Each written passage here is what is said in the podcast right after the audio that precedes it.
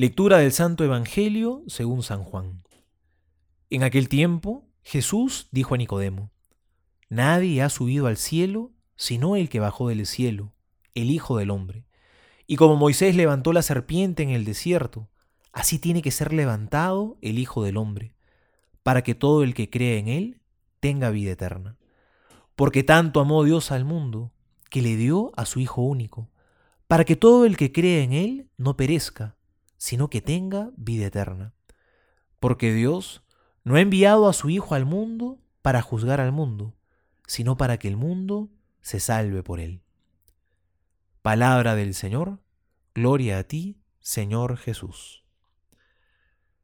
Otras religiones pintan siempre a sus dioses poderosos, fuertes, solemnes. En cambio nosotros, los cristianos, pintamos a nuestro Dios muerto y crucificado.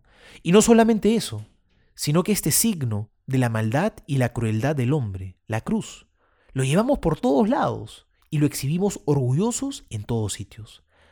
Tan presente está la cruz entre nosotros que incluso cuando vamos a iniciar una oración, invocamos a Dios haciendo sobre nuestro cuerpo la señal de la cruz. Parece que entre nosotros la cruz forma parte muy importante de nuestras vidas. Hoy celebramos en la iglesia la exaltación de la Santa Cruz, es decir, la fiesta de la cruz. La cruz de Cristo no la lamentamos, sino que la celebramos. ¿Y por qué hacemos esto? ¿No parece una locura? ¿Por qué celebrar la cruz? Y es que la recordamos con alegría porque nos recuerda el amor de Dios. Tanto amó Dios al mundo, que entregó a su único Hijo para salvar a los hombres.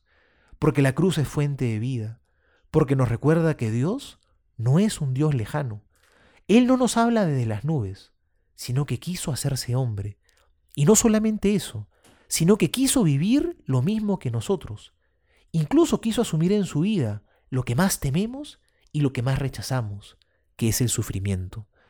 Y Dios también quiso asumirlo sobre sí, y lo quiso hacer hasta el extremo, porque no hay amor sin compromiso. No existe amor a la distancia o por control remoto. Dios se comprometió hasta el fondo con nosotros. Hoy el mundo nos propone el confort, la comodidad, el placer, como si fueran los bienes últimos. Búscate a ti mismo. Por lo tanto, hablar en este tiempo de la cruz es una locura. Cuánto quisiéramos tener a un Cristo, pero a un Cristo sin cruz. Sería mucho más conveniente, sería más confortable. Pero la comodidad nos adormece, la comodidad nos vuelve egoístas.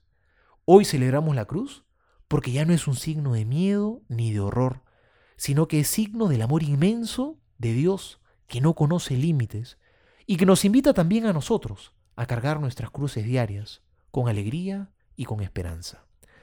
Soy el Padre Juan José Paniagua y les doy a todos mi bendición, en el nombre del Padre, y del Hijo, y del Espíritu Santo. Amén.